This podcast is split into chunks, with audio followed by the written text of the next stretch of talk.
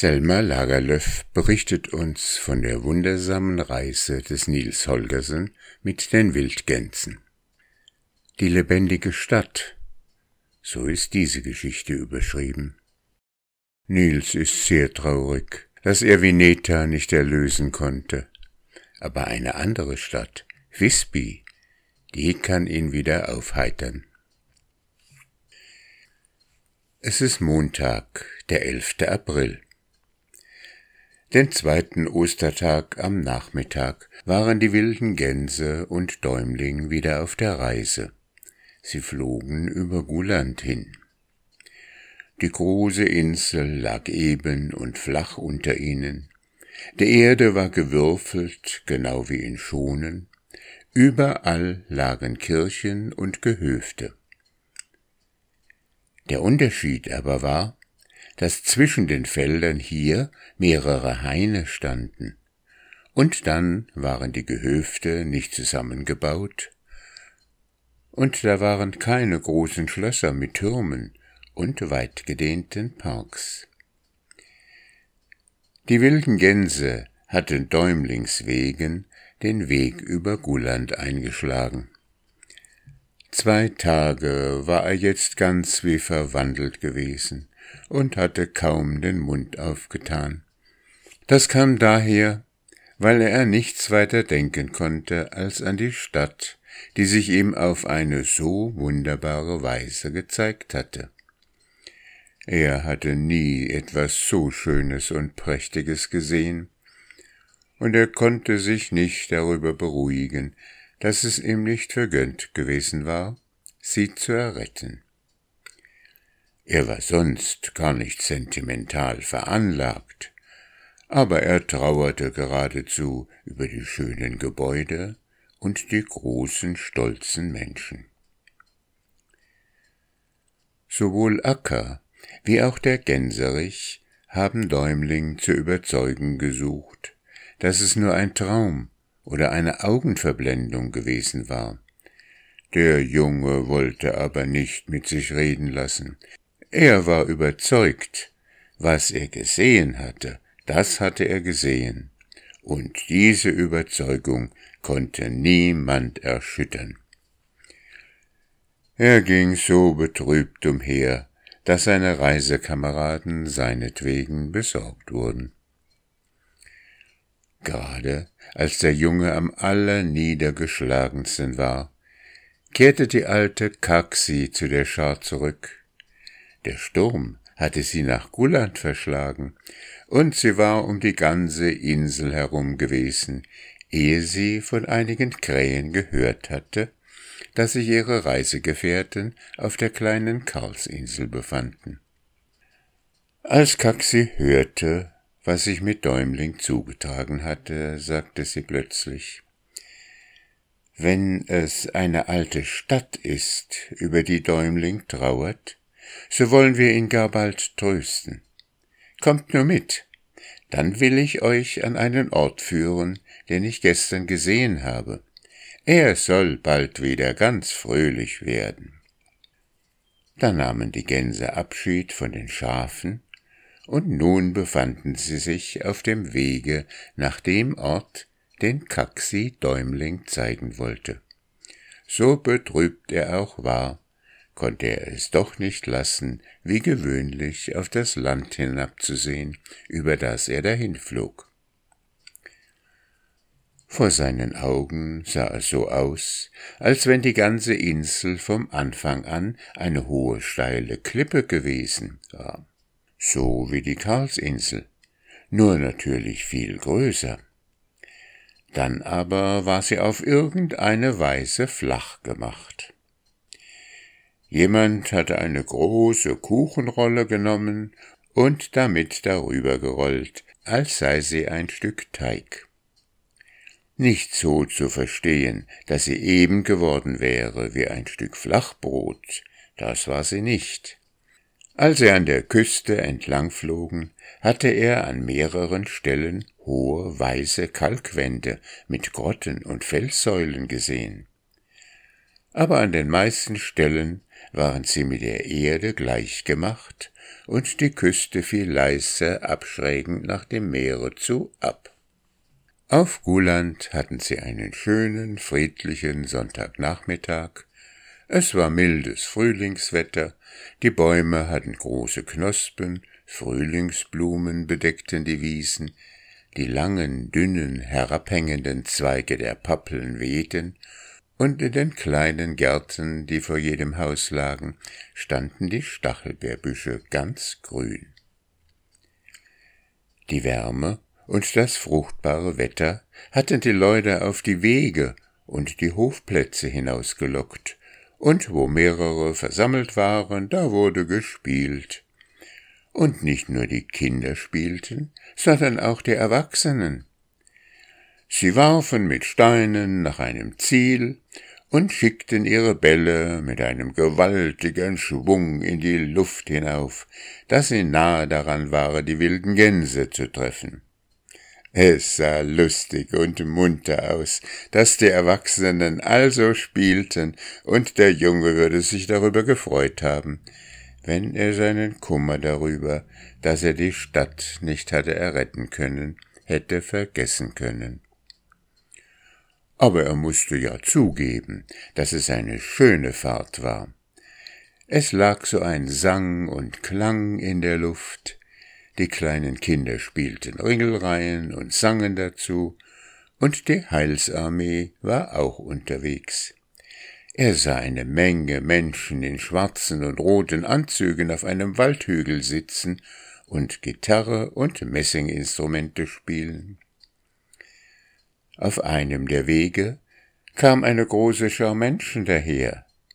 Es waren Guttempler, die einen Ausflug gemacht hatten, er konnte sie an den großen Fahnen mit den goldenen Inschriften erkennen, die über ihnen wehten.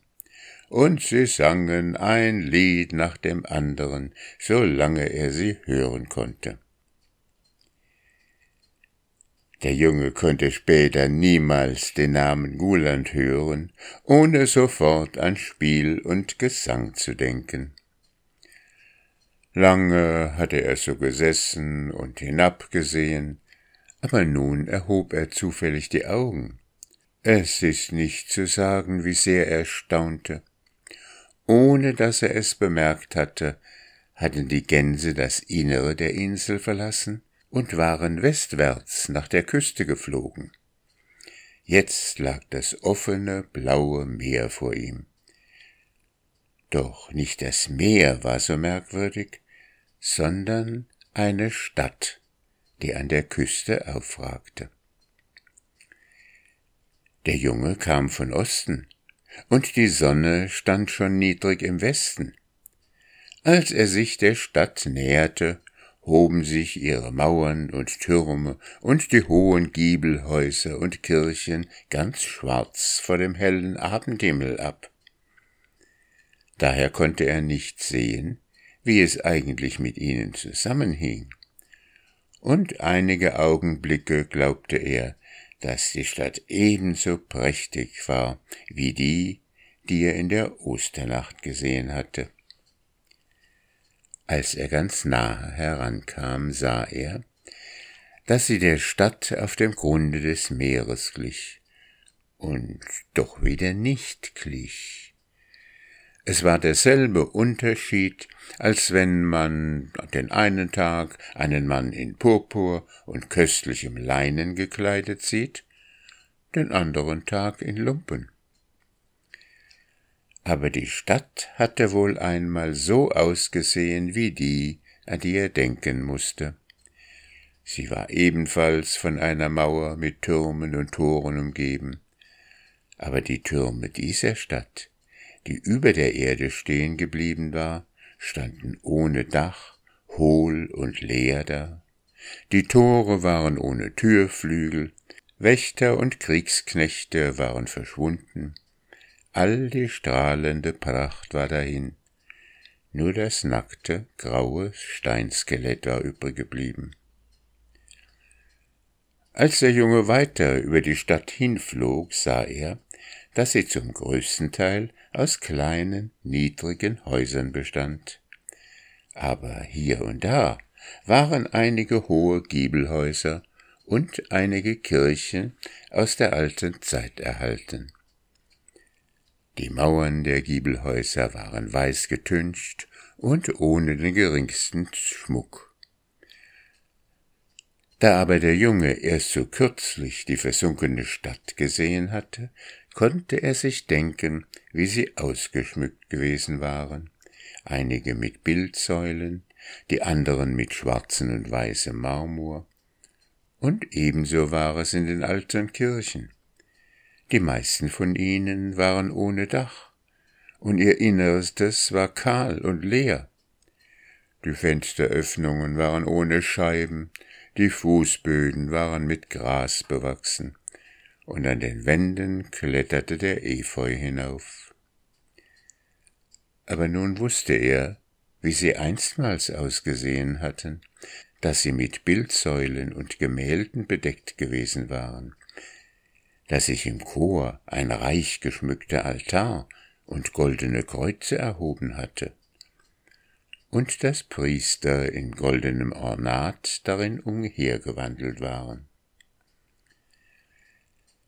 Der Junge sah auch die schmalen Gassen, die an so einem Sonntagnachmittag fast leer waren. Aber er wusste, was für ein Strom von schönen, stolzen Menschen dort einstmals hin und her gewogt war. Er wusste, dass die Straßen wie große Werkstätten mit allerhand Arbeitern ganz angefüllt gewesen war. Nils Holgersson sah aber nicht, dass die Stadt noch heutigen Tages sowohl merkwürdig als auch schön war. Er sah weder die traulichen Häuschen in den Hinterstraßen mit den schwarzen Mauern, weißgemalten Balkenenden und roten Pelargonien hinter den blanken Fensterscheiben, noch die vielen schönen Gärten und Alleen oder die Schönheit der efeu begleiteten Ruinen. Seine Augen waren so voll von der Herrlichkeit des Entschwundenen, dass er nichts Gutes in dem erblicken konnte, was da war. Die wilden Gänse flogen ein paar Mal über der Stadt hin und her, damit Däumling alles richtig sehen sollte. Schließlich ließen sie sich auf dem grasüberwucherten Boden einer Ruinen Schließlich ließen sie sich auf dem grasüberwuchernden Boden einer Ruinenkirche nieder um dort die Nacht zu bleiben. Sie hatten sich schon zum Schlafen gesetzt, aber Däumling war noch wach und sah durch die zertrümmerten Gewölbe zu dem blassroten Abendhimmel empor. Als er eine Weile so gesessen hatte, dachte er, nun wolle er ein Ende machen mit seiner Trauer, dass er die versunkene Stadt nicht hatte retten können. Ja, das wollte er tun, seit er nun diese Stadt gesehen hatte. Wäre die Stadt, die er gesehen hatte, nicht auf dem Grund des Meeres gesunken, so wäre sie vielleicht binnen kurzem ebenso verfallen wie diese. Sie hätte am Ende der Zeit und der Vergänglichkeit nicht widerstehen können, sondern hätte bald mit Kirchen ohne Dach und Häusern ohne Schmuck und öden leeren Straßen dagestanden, so wie diese. Dann war es doch besser, dass sie in all ihrer Herrlichkeit unten im Verborgenen bewahrt worden war. Es ist gut, dass es kam, wie es kam, dachte er. Hätte ich die Macht, die Stadt zu erlösen? Ich glaube, ich würde es nicht tun und dann trauerte er nicht mehr darüber. Und da sind gewiss viele unter den jungen Leuten, die so denken. Aber wenn man alt wird und sich hat gewöhnen müssen, mit wenigem zufrieden zu sein, da freut man sich mehr über das Wispi, das da ist, als über ein schönes Vineta auf dem Grunde des Meeres.